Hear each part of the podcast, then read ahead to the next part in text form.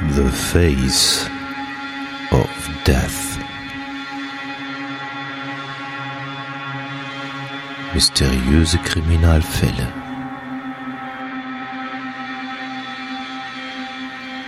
Der Podcast. The Face of Death.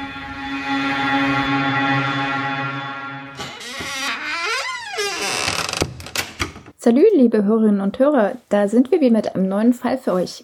Aber bevor wir starten können, muss ich natürlich fragen, ob der Hatti auf der anderen Seite der Leitung ist. Also, wie wurde früher beim Song Contest immer gefragt? Hallo Hatti, kannst du mich hören? Na klar kann ich dich hören. Song Contest, da fällt mir gerade äh, glatt ein gegenüber der letzten Folge. Wir sagen Dankeschön. Äh, nein, äh, ja, wir sagen wirklich Dankeschön, weil ähm, ja, es äh, hat wirklich äh, gefruchtet. Die Leute haben sich, äh, ganz viele Leute haben sich gefreut, äh, dass es den Face of Death Podcast wieder gibt.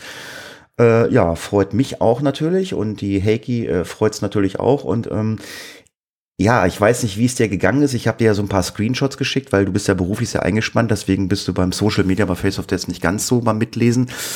Die haben dir schon ganz schön den Bauch gepinselt, ne? Kann ich jetzt gar nicht so verstehen, aber ich freue mich natürlich wahnsinnig und das motiviert auch äh, weiterzumachen natürlich. Ja, also es war überwiegend ähm, ähm, im Social Media Bereich. Äh, Instagram war, glaube ich, einiges und Facebook auch. Kommentare gab es zum letzten Fall nicht, aber nach wie vor, wenn wir äh, einen Podcast hier aufnehmen, könnt ihr natürlich auch gerne äh, Kommentare hinterlassen. Also ihr müsst das nicht bei Instagram oder Facebook oder Twitter machen. Könnt ihr, dürft ihr natürlich auch, aber Kommentare freut uns natürlich auch. Ich weiß nicht, wie es dir da geht. Ja, also und bei Instagram schaffe ich es ja tatsächlich auch äh, dann doch mal reinzugucken. Also da fällt es mir leicht, weil das ist halt auf dem Handy und das kann man mal, äh, wenn man in der Tram sitzt oder so, da kann man da mal durchscrollen. Ähm, also sowas ist immer ganz praktisch für mich. Ähm, alles andere eher schwierig, aber ich gelobe Besserung. Ja, heute haben wir ja mal wieder einen Fall, wo wir gleich loslegen wollen. Äh, da frage ich mich immer, aber das habe ich mich bei den anderen äh, Kollegen, mit denen ich vorher podcastet habe, auch immer, wie findet man sowas? Und äh, wenn ich mir das dann durchlese, wie krank sind diese Leute? Ich weiß nicht, wie es dir da geht. Hast du da irgendwie äh, spezielle Quellen oder äh, hast du einfach Interesse von irgendwelchen Fällen, die du mal gehört hast, sagst du, hm, da habe ich jetzt Bock drauf? Also der wurde in, ähm, ich meine, bei Criminal Minds in einem Nebensatz erwähnt und ich bin ein großer Criminal Minds Fan und da habe ich mir damals schon vor 100 Jahren gefühlt die Notiz gemacht, dass ich da mal mehr reinlese. Mittlerweile gibt es auch einige englischsprachige Podcasts, die das aufgenommen hatten und äh, deswegen dachte ich so, ja, der wäre schon geil, den mal zu machen. Also auch wenn er sehr vielschichtig ist und äh, unterschiedliche Quellen unterschiedliche Sachen vorgeben. Aber ich hoffe, wir haben eine Linie gefunden und ähm, haben das auch logisch für alle zusammengefasst. Ja, das werdet ihr jetzt auch hören, wenn wir äh, oder Heiki gleich den Fall vorstellt. Äh, es gibt auch noch einen kleinen Disclaimer von Heiki dazu, weil die Quellen, ähm, wenn man sich das jetzt so anhört, die sind so ein bisschen widersprüchlich. Der eine sagt jetzt äh, übertrieben gesagt, ähm, äh, der hat jetzt einen Hackeball genommen, äh, aber dabei war es ein Hammer. Also das kommt jetzt da nicht drin vor, aber ähm, so ist gleich der Disclaimer zu verstehen. Und ja, ich will euch nicht lange auf die Folter spannen, deswegen sage ich doch einfach, wir hören erst einmal in den Fall hinein. Im September 1992 wird in Australien im Bangalore State Forest im Großraum Sydney eine Leiche gefunden. Es ist die 21-jährige Caroline Clark, die bereits seit fünf Monaten vermisst wurde. Die Britin war als Erntehelferin und Rucksacktouristin mit ihrer Freundin Joanne Walters in Australien unterwegs. Was die Polizei noch nicht weiß, es sind die ersten für sie sichtbaren Spuren eines brutalen Serienmörders. Und jetzt gleich im Anschluss mein Disclaimer. Also dadurch, dass auf der ganzen Welt äh, über diesen Fall berichtet wurde, hat man halt verschiedene Färbungen. Also in Großbritannien wird anders über den berichtet als zum Beispiel in den USA oder Australien. Man hat sehr oft eine, entweder eine spezielle Opferperspektive oder man hat zum Beispiel ein Buch, äh, was von einem Angehörigen des Täters geschrieben wurde und dadurch es ist halt ein bunter Mix und äh, manches wird zusammengefasst und äh, stellt sich dann raus, naja, das müsste man schon ein bisschen differenzierter sehen. Und deswegen, wenn ihr euch dann selber mit dem Fall beschäftigt, da werdet ihr unterschiedliche Aussagen finden und es soll euch nicht irritieren, das ist bei dem leider so. Und ich denke, es liegt daran, dass so viele Länder sich damit beschäftigt haben aus so verschiedenen Perspektiven. Also nicht wundern. Ja, genau. Wir können uns ja erstmal die Geschehnisse angucken. Da geht das nämlich gleich los, was äh, die Heike gesagt hat. Es geht nämlich äh, los am 19. September 1992. Da wurden Wanderer oder Jogger, da gibt es halt widersprüchliche Aussagen. Man weiß jetzt nicht genau wirklich, was stimmt. Ähm, die haben eine Leiche in Belangolo im State Forest äh, gefunden. Das ist ein circa 3800 Hektar großes, großer künstlich angelegter Kiefernwald 138 Kilometer von Sydney entfernt ist der und ist für die Einheimischen ja so ein beliebtes Ausflugsziel für Touristen, die dort in der Gegend sind. Die gehen da auch ganz gern hin. Zudem liegt er auch nur drei Kilometer vom Hume Highway entfernt. Die gefundene Leiche ist nicht sonderlich gut versteckt. Sie liegt in einer flachen, natürlichen Kuhle etwas abseits vom Weg und ist nur mit Laub und Zweigen bedeckt. Aber das werdet ihr jetzt des Öfteren hören. Und deswegen ist man wahrscheinlich auch ähm, dann auf den Trichter gekommen, okay, das ist alles gleich versteckt. Hm, das könnte zusammenpassen. Genau, die Polizei wird von den Leuten gerufen, die die äh, gefunden haben und leitet erstmal eine Spurensuche ein. Doch erst am nächsten Morgen findet man tatsächlich noch eine zweite Leiche, obwohl diese nur 30 Meter vom ersten Fundort weg ist. Auch sie ist nur mäßig versteckt äh, wobei, wer gern mal wandern geht und sich in Wäldern aufhält, weiß, dass man da schnell mal was übersehen kann, vor allen Dingen, wenn er so mit Fun äh, auf dem Boden ist. Jedenfalls, die Toten, die gefunden wurden, sind zwei Frauen, welche stark zugerichtet wurden. Das erstgefundene Opfer wurde mit zehn Schüssen in den Kopf getötet, und zwar an der Stelle, wo sie auch gefunden wurde. Die Polizei kann sich dem Eindruck nicht ganz verwehren, dass die Frau als Zielscheibe verwendet wurde. Das zweite Opfer hingegen wurde mit 15 Messerstichen getötet. Nach Angaben einiger Quellen zuerst in den Rücken. Durch diese Vorgehensweise äh, wäre eine Rückenmarksverletzung entstanden, wodurch das Opfer gelähmt wurde und dadurch alle Fluchtversuche oder Wehrversuche ähm, sich quasi in Luft auflösen. Ein Stich ging noch in den Hals und vier weitere wurden in den Brustkorb äh, zugefügt. Am Tatort kann die Polizei ebenfalls Patronen sicherstellen.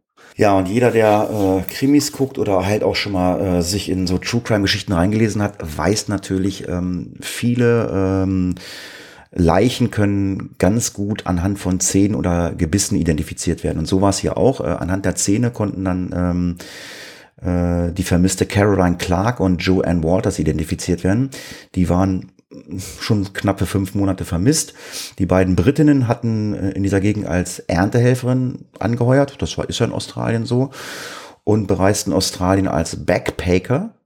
Etwas, das man heute als Work and Travel macht. Also das kennt man ja. Also wer Kinder hat, viele der Kinder, die möchten immer gerne nach Australien und dann, ja, dann gehen sie dort arbeiten und reisen durch das Land.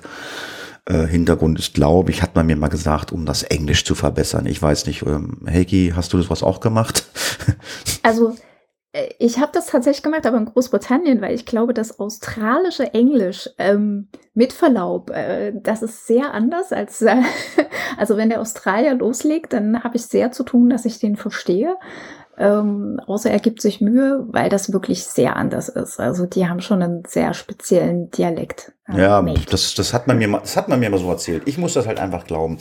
Gut, gucken wir uns die beiden Mädels an. Die waren 21 und 22 Jahre jung, als sie starben. Die weiteren Ermittlungen bleiben aber bis dahin total ergebnislos, da man keinerlei Ansätze zum Ermitteln hatte und so werden diese natürlich wie so oft erstmal eingestellt.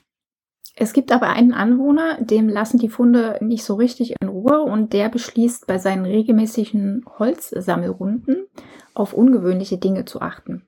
In manchen Quellen heißt es, der war ein Journalist, der gezielt gesucht hat.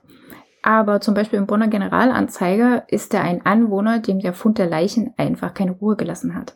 Wie auch immer, der Mann sollte am Ende recht behalten, denn im Oktober 1923 entdeckte er auf einer seiner Runden menschliche Knochen. Es ist eine abgelegene Stelle im Wald.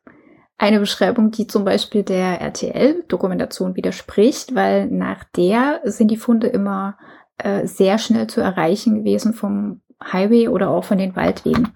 Also hier haben wir wieder so einen kleinen Widerspruch.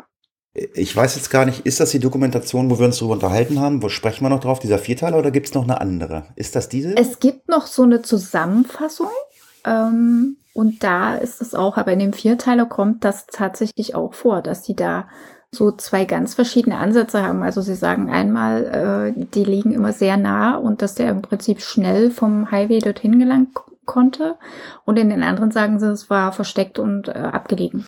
Ja, wir kommen ja noch zu der äh, Dokumentation. Ähm, also ich habe auch angefangen, sie zu gucken. Und der angesprochene Wald, ähm, der ist äh, mit, einer, mit einer Drohne aufgenommen. Wenn man den von oben sich das anguckt, das sieht wirklich alles gleich aus wie ein Irrgarten. Also wenn er dann Menschen absetzt, also äh, das ist total crazy. Das sieht alles gleich aus. Und ja, äh, da gehen zwar die Wege durch, aber ich weiß, du hast es ja auch gesehen, ne? Das ist schon total, ja. das ist schon total, das sieht wirklich aus, da ist wirklich, äh, als wenn da einer mit einem Geodreieck langgegangen ist und hat alle fünf Meter einen Baum gepflanzt. Und äh, das ist, das ist verrückt. Also, das stimmt. Und ich habe auch versucht, einen Vergleich zu finden für 3800 Hektar. Und ja, da kommen jetzt Leute mit Fußballfeldern, aber Entschuldigung, ich kann mir auch keine 300 Fußballfelder vorstellen. Deswegen dachte ich eher, vielleicht hat man eine Stadt oder so, die der Größe entspricht, aber ich habe leider keinen Kohlen gefunden, deswegen habe ich das dann gelassen. Ähm, ist riesig, das Teil. Also, ja. Naja, gut, wir machen mal weiter. Ähm, nach Malcolm Browns Buch Bombs, Guns and Knives, äh, Violent Crime in Australia war der Fundort jedoch abgeschieden. Er alarmierte die Polizei und führte sie zum Ort. Die Beamten finden zwei weitere Leichen, die als Deborah Everest und James Gibson identifiziert werden können. Beide kamen aus Melbourne, also es waren diesmal keine Rucksacktouristen und waren als Backpaper aber auch unterwegs. Sie verbrachten ihre Sommerferien in Sydney und wollen per Anhalter zu einem Festival fahren. Aufgrund der Tatsachen, dass sie zu zweit unterwegs waren, ja, dann ist das dann in Australien so, da fühlt man sich sicher. Also man soll nicht alleine reisen. Zu zweit, da sagt man immer, hm, das ist mal ganz gut. Aber für die beiden war das trotzdem nicht so gut. Das Opfer Everest war brutal zusammengeschlagen worden. Sie hatte zwei Schädelbrüche erlitten. Ihr Kiefer war zertrümmert und an der Stirn fand man Messerspuren. Zudem wurde ihr einmal in den Rücken gestochen. Neben den Markierungen an den Skeletten konnten äh, auch äh, Kleidungsstücke äh, gefunden werden und das gab dann Rückschlüsse zum Tathergang und die Einstichstellen äh, konnten dadurch dann auch mehr oder weniger äh, identifiziert werden. Aber das, das machen dann die Profiler oder die Ermittler, äh, die können dann halt auch Rückschlüsse aus Kleidungsstücken ziehen. So ist zumindest die Info, die wir haben. Bin ich jetzt ein Klugscheißer, wenn ich sage, die Forensiker machen das? Ja, stimmt, das machen die Forensiker. Dann kannst du das rausschneiden. Nee, nee, alles gut. Nee, da, nein, brauche nicht rausschneiden. Stimmt ja auch so, Forensiker. Ähm, ich komme ich komm ja beim Podcasten auch nicht mehr auf den Namen. Nee, das machen die Forensiker, aber ähm, ich kann mir aber schon vorstellen, dass wenn da ein Kommissar ist und sieht, und sieht da was, dass der dann auch so seine Rückschlüsse zieht. Also die, das die, auf jeden Fall. Die Forensiker, die machen, die machen dann die Detailarbeit. Ähm, das männliche Skelett, was äh, gefunden wurde, war in einer Fötusstellung und an ihm konnten noch acht Stichwunden nachgewiesen werden. Diese wurden mit einem sehr großen Messer äh, beigebracht. Der Täter hatte die obere Wirbelsäule durchtrennt, was zu einer Lähmung geführt haben muss. Durch die Position der weiteren Stichverletzungen in Rücken und Brust wurde geschlussfolgert, dass diese Herz und Lunge getroffen hatten. Ähm, das Auffinden von James Gibson, Gibson sorgte für ein bisschen Überraschung bei der Polizei, denn bereits am 31. Dezember 1989 hatte man seine Kamera gefunden und wenig später, am 13. März 1990, seinen Rucksack. Beide Gegenstände in Galston Gorge, das ist ein Vorort von Sydney, ähm, was sich ungefähr dann 120 Kilometer weit weg vom Fundort der Skelette befand. Zum Zeitpunkt des Fundes wurden die jungen Leute also bereits seit vier Jahren vermisst. Ja, also kann man sich jetzt denken, okay, die sind schon länger tot, äh, weil wenn die ähm, der Fotoapparat und der Rucksack schon gefunden worden ist, äh, hat ja dann der vermeintliche Mörder das wahrscheinlich an sich genommen. Aber da kommen wir noch später zu. Vier Leichen in zwei Jahren, die einige Parallelen aufweisen. Also haben wir schon gesagt, das sieht schon ziemlich gleich aus. Die Tatsachen, dass die Backpacker bereits zu Beginn der 90er Jahre für Australien einen großen wirtschaftlichen Faktor hatten, bedeuteten äh, und die Aussicht der Olympischen Spiele 2000 äh, bewegen nun die Behörden, das Gebiet noch einmal gründlicher unter die Lupe zu nehmen könnte ja sein, dass es noch mehr Leichen gibt. Zumindest kann man das vermuten. Eine Sonderkommission wird zusammengestellt und nun durchkämmt man mit 300 Leuten die Gegend. Die bis dahin große Suchaktion in Australien. Am Rande bemerkt sind außerdem erst 500.000, später 700.000 Dollar Belohnung für sachdienliche Hinweise ausgesetzt worden. Also da hat man schon mal richtig äh, Geld locker gemacht, weil das wollte man halt irgendwie lösen, diesen Fall. Also die Summe hat mich schon fasziniert, wenn ich das einwerfen darf, weil wenn man so bedenkt, was in Deutschland so für sachdienliche Hinweise ausgesetzt wird, äh, das sind schon extreme Unterschiede. Also denen lag da wirklich was dran, ähm, die Leute zu motivieren. Ja, aber das hast du, das hast, das, das hast du ja überall. Das ist ja auch, wenn du dich in Amerika äh, mit Wasser verbrühst bei, bei, bei, irgend, bei irgendeiner Burgerkette, dann kriegst du ja eine Million, bist ja Millionär. Ne? Also von daher. Gut, weiter im Fall. Währenddessen kann sich die Polizei des Verdachts nicht ganz verwehren, dass der Finder der weiteren Opfer eventuell was mit dem Morden zu tun hat. Also das hat man ja schon öfter mal gehört, dass sich ein potenzieller Mörder äh, so einmischt und schaut, äh, ob er da was machen kann. Ähm, das ist aber eine Entwicklung, mit der Bruce Prior, das ist der Holzsammler, der, der die gefunden hat und den das keine Ruhe gelassen hat, nicht so ganz gerechnet hatte der hat sich wirklich nur für den Fall interessiert und äh, dem war das äh, zu komisch, dass da noch nichts gefunden wurde. Aber der gehörte tatsächlich sehr lange zu den Hauptverdächtigen. Ähm, die Suchmannschaft wird derweil weiter nochmal fündig. Am 1. November 1993 stößt die Polizei auf die Überreste von Simone Schmiedel. Sie war ebenfalls mit acht Messerstichen getötet worden. Zwei davon hatten ihre Wirbelsäule durchtrennt und die anderen gingen in Herz und Lunge. Die Kleidung, welche sich am Fundort befand, gehörte allerdings nicht zu ihr. Nee, die gehörte dann nämlich zu Anja Hepscheid. Diese wurde nämlich drei Tage später, also am 4. November, zusammen mit der Leiche ihres Freundes Gerbor Neugebauer entdeckt. Das junge Pärchen wurde bereits seit dem 26. Dezember 1991 vermisst und die Eltern, die hatten sich auch mittlerweile schon auf die Suche gemacht. Diese hatten sowohl die Behörden informiert und waren, nachdem die jungen Leute nicht wie geplant am 26. Januar 92 zurück nach Deutschland zurückgekehrt waren, auch selbst dann nach Australien geflogen und haben dann selber selbstständig angefangen zu suchen. Vor Ort suchten sie vermisst, also haben sie dann halt versucht, die zu finden und haben dann auch versucht, erneut die Behörden einzuschalten, ähm, aber das Ganze wurde dann halt auch wieder äh, ohne Ergebnisse aufgegeben und ja, keiner hat denen geholfen, aber das wurde da ja, weiß ich nicht, totgeschwiegen oder ähm, man hatte keine Ansätze, dass man da jetzt weiter ermitteln konnte. Die Behörden waren nicht eingeschritten, da es hier wie so häufig hieß, dass Erwachsene sich frei bewegen können.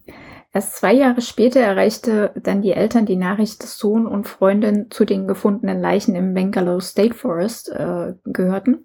Gabo war mit sechs Schüssen in den Kopf getötet worden. Anja lag 50 Meter von ihm entfernt, sie war enthauptet worden.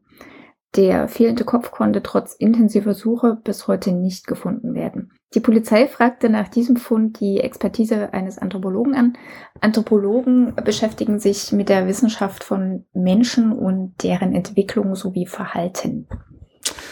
Ja, auch Dr. Richard Basham hatte den Eindruck, dass es sich möglicherweise um zwei Täter handeln könnte. Einer davon eindeutig der Dominierende. Dieser könnte Anja an den Haaren festgehalten haben, um sie dann mit einem nachweislichen einzigen Hieb zu enthaupten und dann der zweiten Person äh, zu zeigen, äh, hier, ich bin hier der Dominante, äh, so läuft das hier. In der zeitlichen Abfolge wurden die jüngsten Opfer des Täters zuerst gefunden und erst mit einem Jahr Verzögerung seine früheren Opfer, die im Zeitraum von 1989 bis 92 äh, ums Leben gekommen waren. Du bollerst immer. Insgesamt vermutete die Rechtsmedizin, dass nicht alle Opfer sofort tot waren, sondern über längere Zeit in ihrem gelähmten Zustand gequält wurden.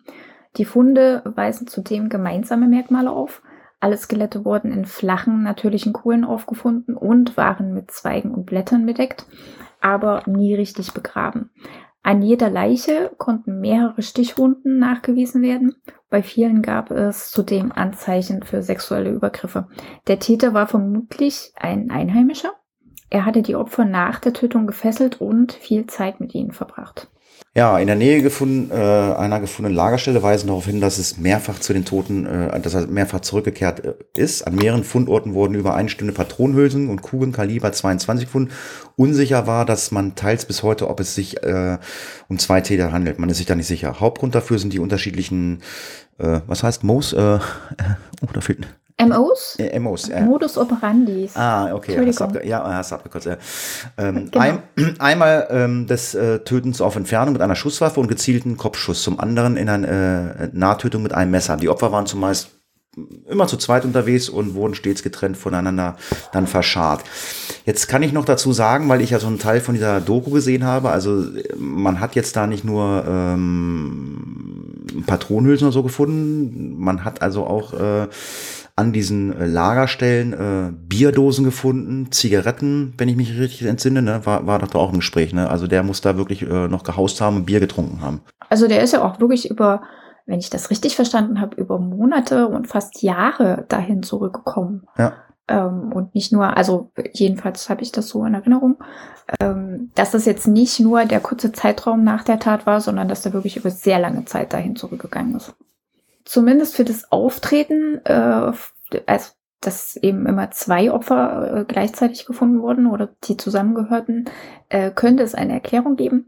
Denn bereits Anfang der 90er Jahre war Trampen und Backpacken in Australien nicht mehr so sicher. In den späten 70ern und während der 80er Jahre verschwanden einige Rucksacktouristen spurlos, weshalb dazu geraten wurde, immer mindestens zu zweit zu reisen. Vor allen Dingen, wenn man vorhatte zu trampen. An diesen Rat hatten sich die meisten wohl gehalten. Leider brachte es in dem Fall nicht wirklich viel. Aufgrund der Suche und der Funde wurde die Polizei oder richtete die Polizei eine Hotline ein. Ähm, da gingen über 5000 Hinweise ein. Zwei davon sehen wir uns jetzt genauer an, auch wenn die am Anfang gar nicht beachtet wurden. Das ist echt krass, ja. Einer der Anrufe kommt aus den weit entfernten Großbritannien. Äh, Paul Onions hat die äh, Berichterstattung über die Leichenfunde der Backpacker in der Zeitung gesehen und beschließt, dass seine Geschichte ein Hinweis sein könnte. Rückblick dazu ist, äh, er ist, oder es ist der 25. Januar 1990 und Paul Onions bereist mit vielen anderen jungen Menschen als Rucksacktourist und Tramper Australien. Er ist in Liverpool, einem Vorort von Sydney, also da gibt es auch ein Liverpool, nicht nur in England, und möchte nach Mildura im Bundesstaat Victoria in Australien. Er suchte an einer Raststätte ein, eine Mitfahrgelegenheit, hat aber nicht so wirklich Glück gehabt. Als er schon fast aufgehen wollte, kommt ein Mann auf ihn zu und fragt, ob er ihn ein Stück mitnehmen soll.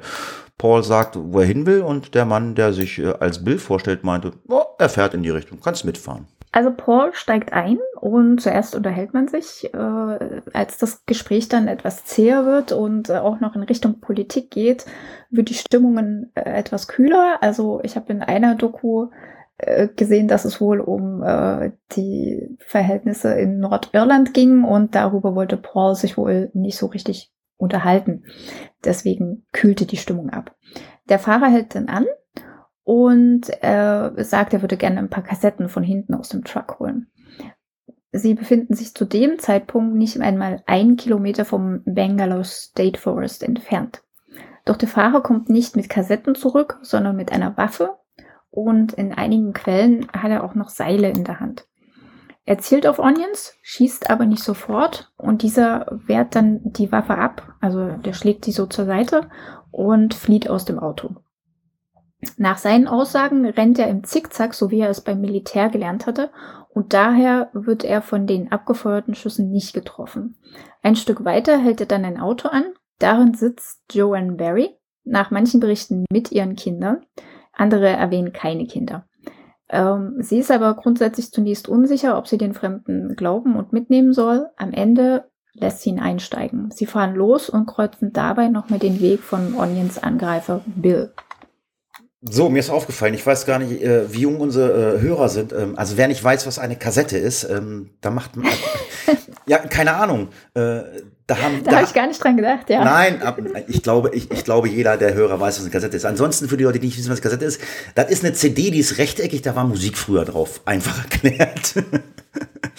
Nein, Mit müsst, einem Magnetband. ja, no, müsst, ihr- müsst, müsst ihr mal googeln. Aber ich denke mal, jeder der Hörer, der weiß, was eine Kassette ist, äh, das war jetzt so als kleiner Schmankerl so lustig mal zwischendurch. Ja, Joan Barry fährt mit dem jungen Mann zur Polizei, wo er dann logischerweise eine Anzeige aufgibt. Sie beschreiben beide den Mann und das Fahrzeug. Allerdings verschwindet die Anzeige unbearbeitet in den Akten. Onions kehrt dann nach England zurück und ja, der, Vorfall, der Vorfall wird einfach vergessen. Wie das halt leider so oft ist. Zurück ins Jahr 1994. Diese Geschichte erzählt er nun noch einmal über dieses Hinweistelefon, was die Polizei da ja eingerichtet hat.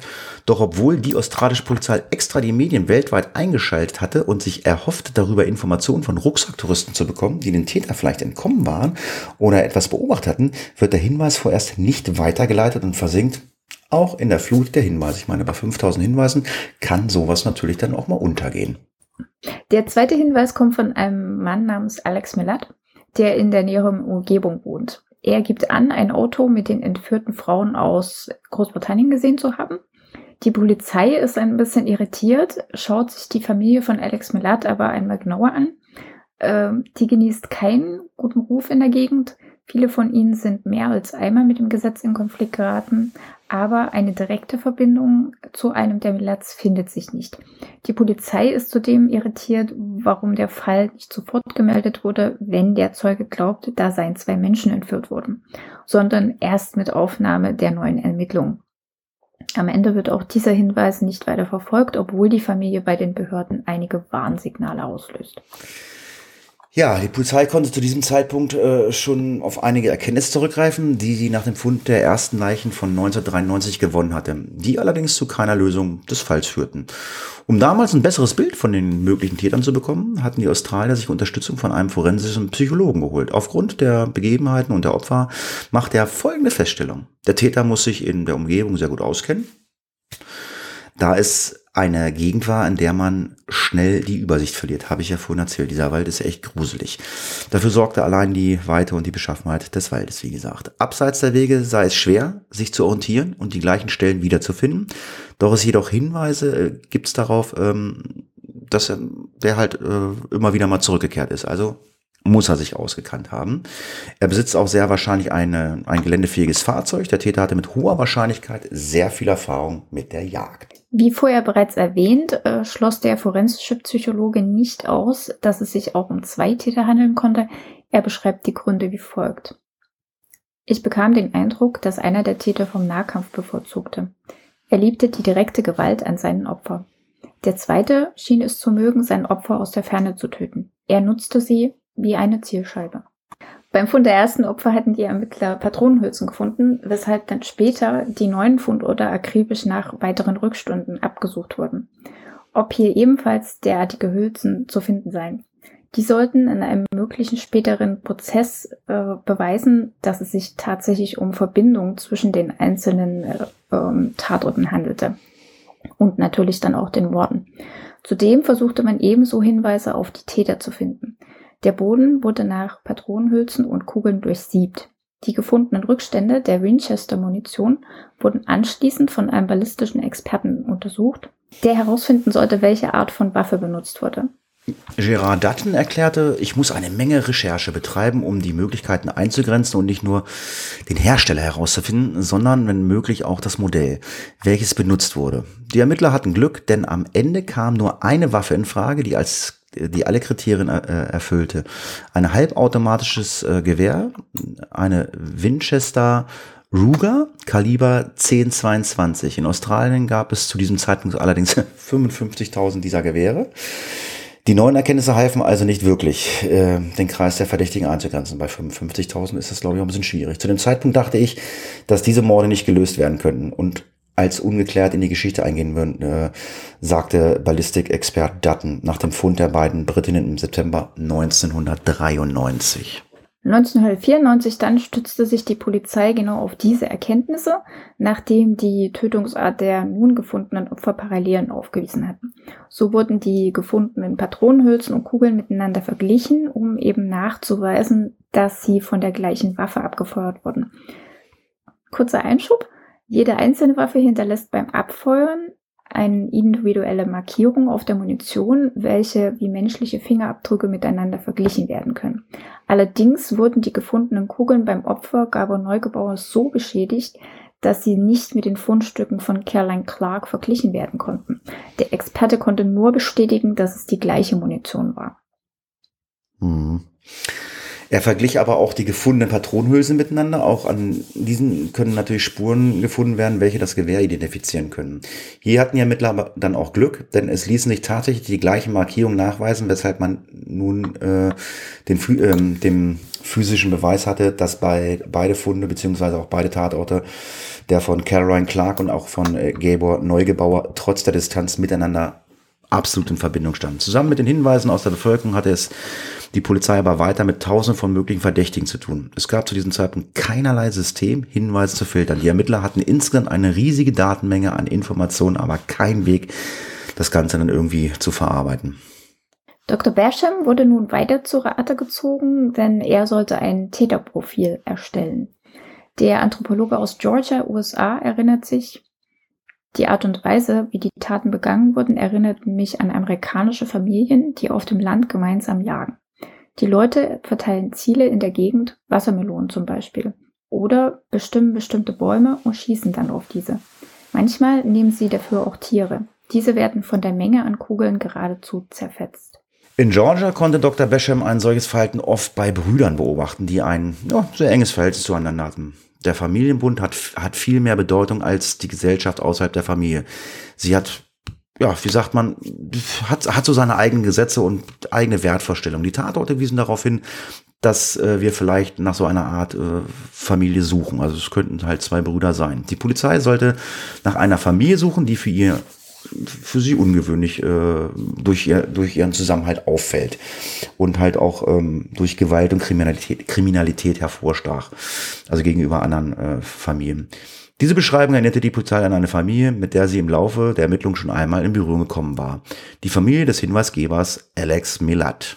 Wer sind nun die Milats? Stephen und Margaret Milat sind die Eltern von insgesamt 14 Kindern, davon 10 Jungs. Der Vater soll auch gewalttätig gewesen sein. Sie leben zuerst in Bosley Park, das ist eine Vorstadt von Sydney. Und dort sind sie in einem kleinen Haus untergebracht, der eigentlich keinen Platz für 14 Menschen äh, bot, weshalb sie später nach Liverpool, Australien umziehen.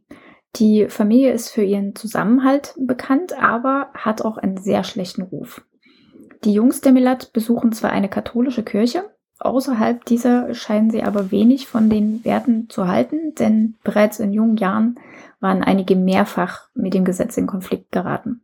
Sie begehen Raubüberfälle in verschiedener Art und Weise, sie zeichnen sich durch Gewalt gegenüber anderen Menschen aus, decken sich aber immer gegenseitig und verhalfen auch dem jeweils anderen zur Flucht, wenn sie erwischt wurden, und sie verrieten nie, wer noch beteiligt war. Alle Jugendstrafen oder Erziehungsmaßnahmen, die durch Behörden erteilt wurden, hatten keine Besserung gebracht. Außerdem gingen einige der Brüder gern gemeinsam jagen und machten Schießübungen. Zudem hatte die Familie eine große Affinität für Waffen und entsprechend viele fanden sich in ihrem Besitz. Ja, und genauso eine Familie, ähm, die so eine Konstellation hervorbringt, hat die Polizei natürlich gesucht. Könnte der Killer also einer der Milat-Brüder sein? Doch wenn ja, welcher von ihnen? Denn eine kriminelle Karriere hatten ja mehrere aufzuweisen. Die Beamten machten sich daran, jeden der Brüder sich mal ganz genau anzugucken, hm, was hatten der und der gemacht. Einige der zehn konnten ausgeschlossen werden, da es keine Vorfälle gab, die auf ihnen begangenen Delikte irgendwie äh, Rückschlüsse ziehen konnten. Sie hatten keine Vorstrafen, waren der Polizei nicht aufgefallen. Andere Brüder hingegen kamen absolut in Frage. Zum Beispiel Richard Millard. Äh, der ist als Waffennah bekannt, der gerne auch einmal äh, ein Alias benutzt. Wally Millard hatte seit, seit frühester Jugend ständig im Gefängnis gesessen und besaß ein Stück Land, das einige der Brüder gern nutzten, um die angesprochenen Schießübungen zu, äh, zu durch, äh, durchzuführen. Ivan Millard war bereits wegen Diebstahl verurteilt worden und ihm drohte ein weiterer Prozess wegen Raubüberfall. Jeder der drei Brüder wurde nun genauer unter die Lupe genommen. Bei Ivan dachte der zuständige Beamte zuerst, dass seine kriminelle Zeit in der Vergangenheit liegen würde. Er lebte mittlerweile in, einem, in einer besseren Wohngegend, die Häuser be bescheiden, aber ordentlich und sauber, mit einem gepflegten Garten. Seit 16 Jahren hatte er einen Job als Straßenarbeiter. Nachbarn und Kollegen haben immer gesagt, das ist ein netter, freundlicher Typ, der tut keiner Fliege was so leider. Ja, und keiner von ihnen wusste, dass er in den 60er Jahren mehr Zeit im Gefängnis und äh, Arbeitserziehungsmaßnahmen verbrachte als seine, Frei äh, als seine Freiheit. Aber gut, wenn er natürlich da in so eine Gegend gezogen ist, dann wird er vielleicht auch über seine Vergangenheit nicht unbedingt gerne sprechen wollen. Ähm, wie sein Bruder Richard Milat liebte Ivan Waffen. Zudem besaß er ein geländefähiges Fahrzeug mit Allradantrieb. Ähm, dass er regelmäßig und mit viel Liebe putzte. Gut, ein Allradantrieb in Australien ist jetzt vielleicht noch nicht ganz so außergewöhnlich, aber eine seiner Ex-Frauen berichtete der Polizei, dass Ivan in der Ehe nicht der freundliche Mann war, den er nach außen darstellte. Er kontrollierte sie und ihr Leben komplett. So zertrümmerte er zum Beispiel ähm, einen Glastisch im Haus, weil ihm nicht gefiel, was seine Frau ihm zu essen hingestellt hatte. Sie durfte das zerstörte Möbelar nicht wegräumen, sondern musste alles für Wochen, also auch das Essen, so lassen, wie es war, weil er es so wollte.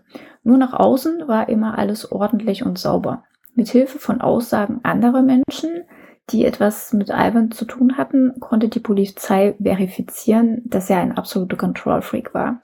Also das hat man gemacht, weil es gibt ja auch Ex-Frauen, die sich gerne an ihren Männern rächen. Ähm, und deswegen ist man nochmal sicher gegangen, dass das jetzt nicht eine persönliche Fehde war, sondern dass der wirklich so ein Control Freak ist. Nachdem man das verifiziert hatte, konnte man sagen, diese Art von Verhalten passt gut auf das Profil des dominanten Täters. Ja, die Polizei sah in Ivan den möglichen Täter und machte sich daran, noch mehr herauszufinden. Ivan wurde am 27. Dezember 1944 geboren und war das fünfte von 14 Kindern. Er war zweimal verheiratet, seine erste Frau, die ja 1984 ehelichte, war 15 Jahre jünger als er und sie wollte später im Prozess auch gegen ihn aussagen. Sie beugte seine Liebe für Waffenkontrolle und Gewalt. Ivan Milat hatte zudem nur kurze Zeit nachdem die Opfer 1993 gefunden worden waren, sein geliebtes Auto verkauft. Sie könnten den neuen Besitzer finden. An dieser Stelle variieren die Angaben, was wir ja vorhin schon mal angesprochen haben. Einmal heißt es, die Polizei hat das Auto untersucht, um Hinweise zu finden. Dann wieder, dass der neue Besitzer eine Patrone unter dem Vordersitz gefunden hatte und den Beamten, der, der kam, dann gezeigt hat. Es war die gleiche Munition, die am Tatort von Anja Habschied und äh, Gabor Neugebauer gefunden wurde. Das war natürlich noch kein Beweis und es hätte auch nach wie vor einer äh, der Brüder von Ivan sein können. Doch nur er hatte für die Tatreiz Tatzeiträume keine Alibis vorzuweisen. Auf den ersten Blick jedoch konnte man aus seinen früheren Straftaten an sich nicht zu dem Schluss kommen, dass er in der Lage war, so zu eskalieren.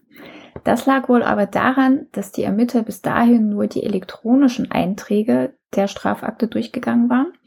Diese waren aber nicht vollständig, denn zu diesem Zeitpunkt war noch nicht alles digitalisiert worden. Sie nahmen sich nun also die Papierakten vor und entdeckten dieses Mal einen Vorwurf zur Tat, der Ivan Milat zum Hauptverdächtigen Nummer eins machen sollte.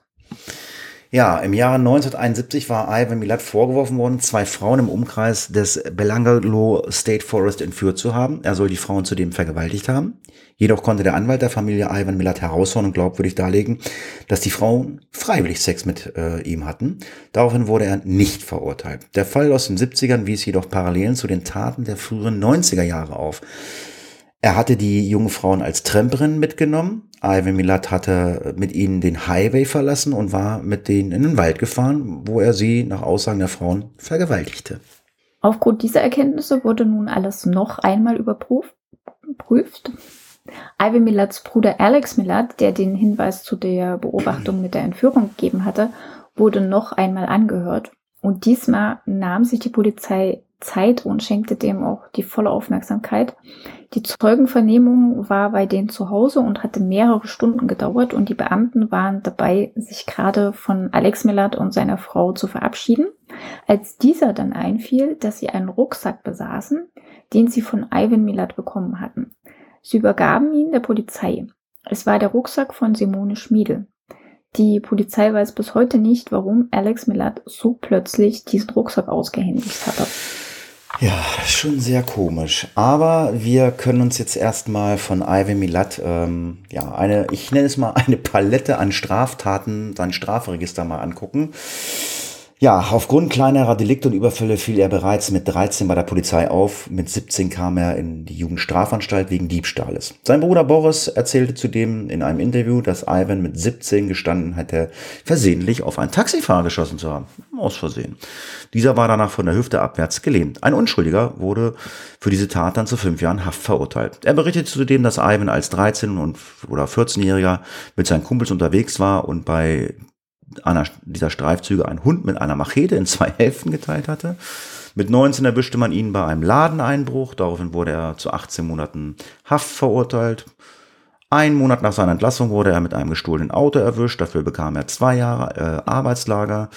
1967 war er 22 Jahre und wurde erneut wegen Diebstahl zu drei Jahren Haft verurteilt. 1971 wurde er für die Entführung und Vergewaltigung zweier Frauen anklagt, jedoch aufgrund schlechter Beweisführung der, von der Staatsanwalt freigesprochen. Hat man ja gerade erzählt.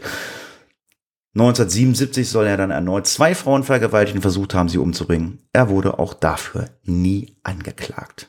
Jetzt springen wir zurück zu den Ermittlungen von 1994. Es ist mittlerweile fünf Monate her, dass sich Paul Onions aus Großbritannien gemeldet hat und angeboten hatte, eine Aussage zu machen. Nun endlich wird dieser Anruf wiederentdeckt und die Aufzeichnungen aus der Zeit seiner ursprünglichen Anzeige sind tatsächlich auch noch vorhanden. Die Polizei stellt nun fest, dass dieser Vorfall genau auf das passt, äh, was sie bisher über die Tötungsdelikte herausfinden konnten. Jetzt war die australische Polizei an seiner Aussage doch sehr interessiert, denn Paul könnte der Einzige sein, der den Täter identifizieren kann. Dafür arrangierten sie eine erste Vernehmung vor Ort in Großbritannien mit der ansässigen Polizei. Die Beamten bestätigten für die australische Polizei, dass Paul ein glaubwürdiger Zeuge sei und äh, Insiderwissen habe. Daraufhin wurde Paul nach Australien eingeladen und er identifizierte Iron Milat korrekt bei einer Gegenüberstellung. Ebenso wurde eine Ortsbegehung unternommen, bei der Paul die Geschehnisse schilderte und nachstellte. Seine Erzählung schien plausibel. Ja, und dann wurde am 26. Februar 1994 äh, das Haus von Ivan Milat äh, umstellt aufgrund seiner Attacken auf Paul Onions und man wollte ihn deshalb dafür festnehmen. Die Ermittler hofften sich bei der anschließenden Hausdurchsuchung Beweise für andere Morde zu finden.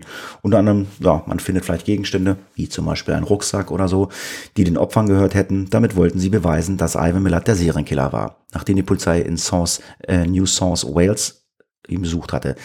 Dieses Vorgehen ermöglicht es dann der Polizei weiter gegen Milad ermitteln zu können. Selbst wenn sie keine Beweise für eine Verbindung zu den anderen Opfern finden würden, denn vorerst war Milad nur für den Angriff auf Onions verhaftet worden. Das erzählen die auch in dieser RTL-Doku ganz gut. Ähm, das war halt so die Eintrittskarte, so nenne ich es mal. Die Ermittler hätten sich ja aber gar keine Sorgen machen müssen, denn sie fanden eine große Anzahl von Gegenständen, die den Opfern gehört hatten, im Haus von Ivan Milad. Sie fanden unter anderem das Zelt von Simone Schmiedel, den Schlafsack von Deborah Everest sowie fremde Währungen und Kameras, die den Opfern gehörten. Ein T-Shirt mit Blut, eines der Opfer. Es wurden zahlreiche Waffen sichergestellt, insgesamt 24 und die dazugehörige Munition eine unglaubliche Kilogrammzahl von 250, also um Gottes Willen, was macht man mit so viel Munition? Sie fanden ein großes Jagdmesser und sogar ein Schwert. In, eins der, in einer der Wände des Hauses wurde eine Plastiktüte gefunden. Und diese war von besonderer Bedeutung, denn in der Tüte waren Teile der Waffe, mit der Gabo Neugebauer erschossen wurde. Aufgrund der Markierung, die eine Waffe beim Abfeuern der Kugeln und Patronen hinterlässt, konnte sie den gefundenen Hülsen genau zugeordnet werden.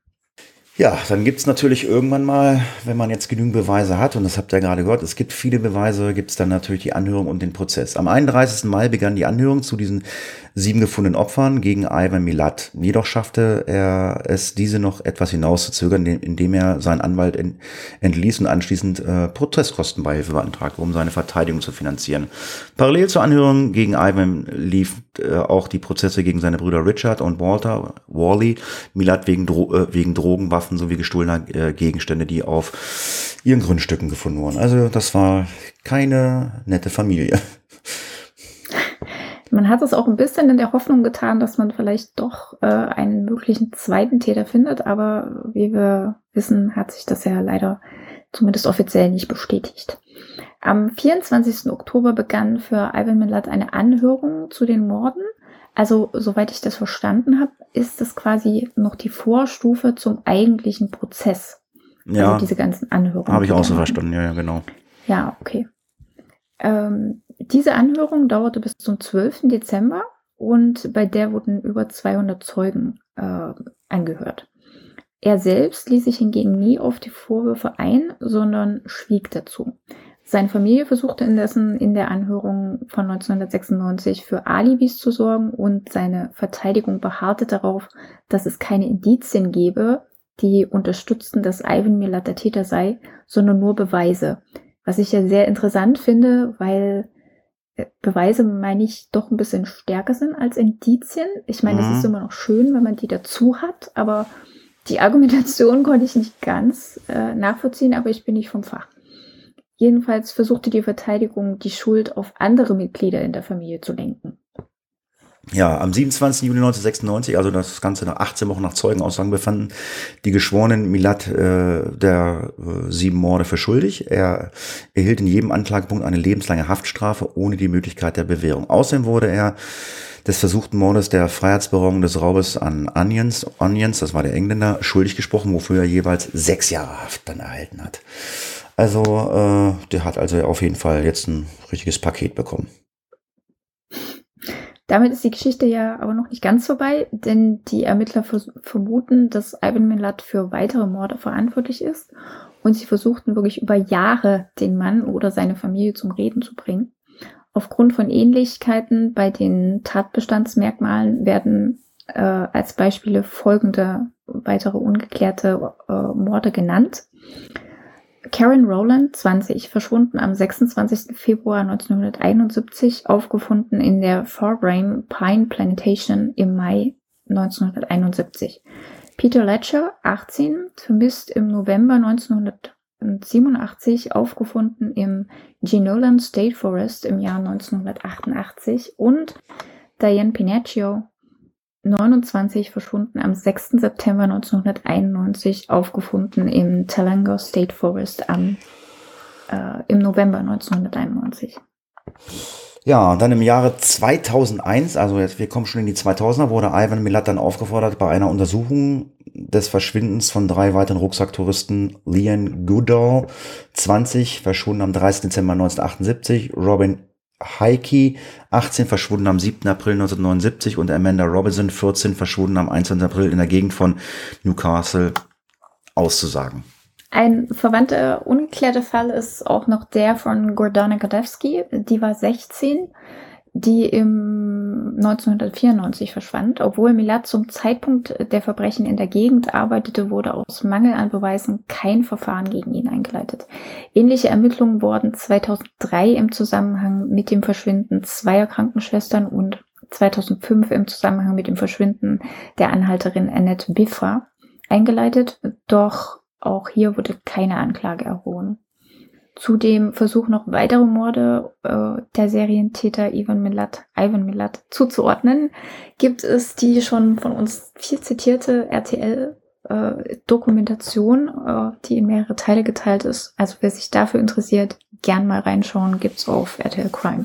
Ja, kann ich nur empfehlen. Also die starten halt auch wirklich mit der 1971 verschwundenen ähm, Mädel, damit geht's los. Also die gehen dann auch wirklich dann da in den Wald hinein, auch an die Stellen, wo äh, Leichen gefunden wurden. Und da erzählen sie dann halt auch, dass er da Bier getrunken hat und geraucht hat. Und ähm, das ist wirklich interessant, also um das aufzudecken. Also ich habe auch von den vier, vier Folgen sind's, äh, habe ich zwei geguckt. Also wie da jetzt ähm, der Stand dann am Ende der, ähm, der vier Teile ist, weiß ich gar nicht, aber ich lasse mich überraschen, werde ich noch zu Ende gucken. Ivan Milat sorgte auch nach seiner Verurteilung noch für Schlagzeilen. Nicht nur aufgrund der Aussagen, zu, der, zu denen er die Polizei bewegen wollte. Nach einem Ausbruchversuch 1997 wurde er ins Hochsicherheitsgefängnis nach Goulburn verlegt. 2001 unternahm er den, dann einen mutmaßlichen Suizidversuch.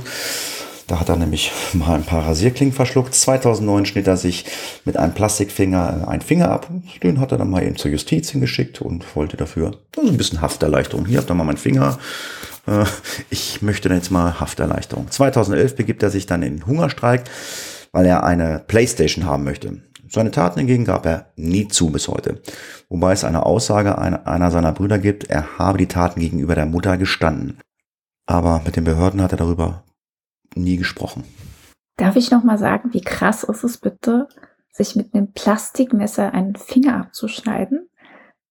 Also, Entschuldigung, aber ich kann mir das A in der Praxis gar nicht vorstellen und B muss das doch höllisch wehgetan haben. Das könnte ja mal kann man dann mit vier Fingern noch Playstation spielen? Das weiß ich nicht, aber das könnt ihr ja mal, ihr könnt ja mal beim nächsten äh, Schützenfest, wenn ihr äh, eure Bratwurst oder Currywurst esst, äh, mal mit dem Plastikmesser versuchen, äh, euch zu schneiden. Man kriegt vielleicht eine eine kleine Wunde, aber abschneiden, puh, der musste ja richtig, das, nee, nee, denkt man nicht drüber nach. Das ist schon krass. ja. Also Ivan Milat redete nie. Wer aber redete, war der ehemalige Anwalt von Ivan Milat. Am 18. Juli 2005 gab der entlassene Anwalt Morton auf seinem Sterbebett eine Erklärung ab. In dieser behauptete er, dass Milat bei der Ermordung der beiden britischen Rucksacktouristinnen von seiner Schwester Charlie Soar unterstützt worden sei. Allerdings muss man hier erwähnen, dass Martin zu dem Zeitpunkt äh, sehr viele Medikamente intus hatte und eigentlich sich einbildete, er sei in einer polizeilichen Verhörung. Und deswegen hat er diese Aussagen getroffen. Also ob man darauf bauen kann, eher nicht. Ja, Ivan Milat ist mittlerweile gestorben und zwar am 27. Oktober. Äh, ja, fehlt mir gerade, aber ist egal. Äh, Im Alter von 74 Jahren. Der hatte Speiseröhren- und Magenkrebs.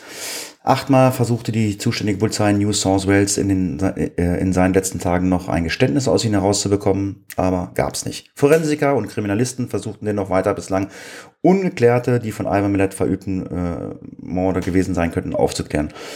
Auch die Suche nach den möglichen zweiten Tätern wurde nie aufgegeben. Die Akte der offenen potenziellen Fälle nie geschlossen. Aber das haben wir in den Face of Death Podcasten schon öfter mal gehabt. Also es gibt dann ja auch viele Leute, die, ähm, ja ich sag mal so, die, die die Hobby, die Hobbyermittler, die fangen dann ja auch in irgendeiner Art und Weise an. Und ich kann mir auch bei diesem Fall ganz gut vorstellen, dass da der eine oder andere Hobbyermittler äh, dann noch anfängt äh, zu recherchieren oder irgendwelche Beweise aufzustellen. Wir sind an dieser Stelle ähm, fertig mit dem Fall. Äh, es hat mir wieder sehr viel Spaß gemacht. Ich hoffe auch den Zuhörern. Äh, ja, Heiki, dir geht's auch gut. Einmal tief durchatmen. ja, also ich finde es schon extrem interessant, dass dieser Alex Millard, der ja offensichtlich leider nicht zu den engeren Verdächtigen gehörte, aber dass die so plötzlich diese Beweise übergeben haben. Ich meine, das kann man ja auch machen. Ich weiß, wir spekulieren nicht, um von sich selbst abzulenken, sage ich jetzt mal.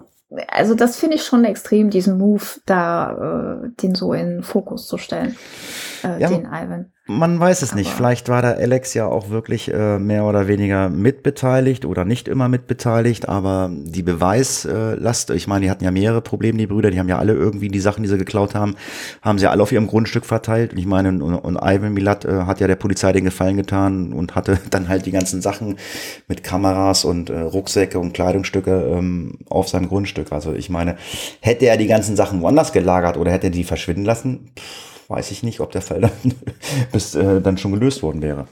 Ne? Ja, der war sich anscheinend sehr sicher, äh, dass er, dass nie jemand auf ihn kommt. Also hat sich dann vielleicht doch ein bisschen überlegen. Aber das macht halt diesen Fall dann doch so spannend. Also, dass man da doch in Gedanken noch ein bisschen schauen kann, äh, warum, wieso, weshalb. Ja, ich werde auf jeden Fall noch die Doku zu Ende gucken. Äh, wie gesagt, kann ich äh, allen empfehlen. Also RTL Now oder RTL Crime, da findet ihr die Doku.